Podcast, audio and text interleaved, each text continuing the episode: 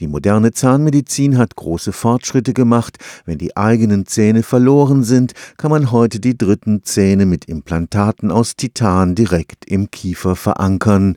Ein Problem, vor allem in der ersten Zeit unmittelbar nach dem Eingriff aber, sind Entzündungen, die den Heilungsprozess behindern können. Hier setzt die Mikrotechnik an, die am Karlsruher Institut für Technologie entwickelt wird. Hat das Implantat die richtige Oberflächenstruktur, schließt sich die Wunde schneller und bietet Bakterien weniger Angriffsfläche.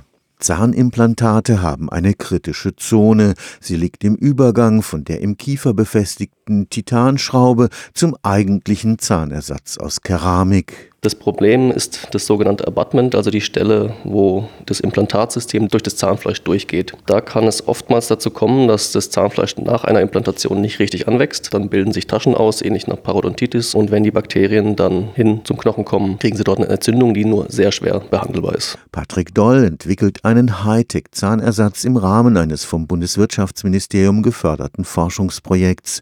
Erstaunlicherweise kann man durch winzige Strukturen von der Größe eines menschlichen Haars auf der Metalloberfläche die Wundheilung entscheidend verbessern. Im Mikrometerbereich kann man durch Oberflächenmodifikation Zellen dazu überreden, zum Beispiel in eine Richtung zu wandern oder auch nicht. Manipulieren sozusagen, also ein bisschen optimieren, dass die direkt wissen, was sie machen sollen und nicht in die falsche Richtung erstmal wandern und sich nicht da niederlassen. Einfach umlaufende Rillen, da setzen sich die Zellen rein, orientieren sich entlang der Rillen und wachsen dann in diese Richtung und nicht senkrecht zu den Rillen. Noch kleinere zusätzliche Oberflächenstrukturen im Nanobereich können auch das Entstehen eines Biofilms unterbinden.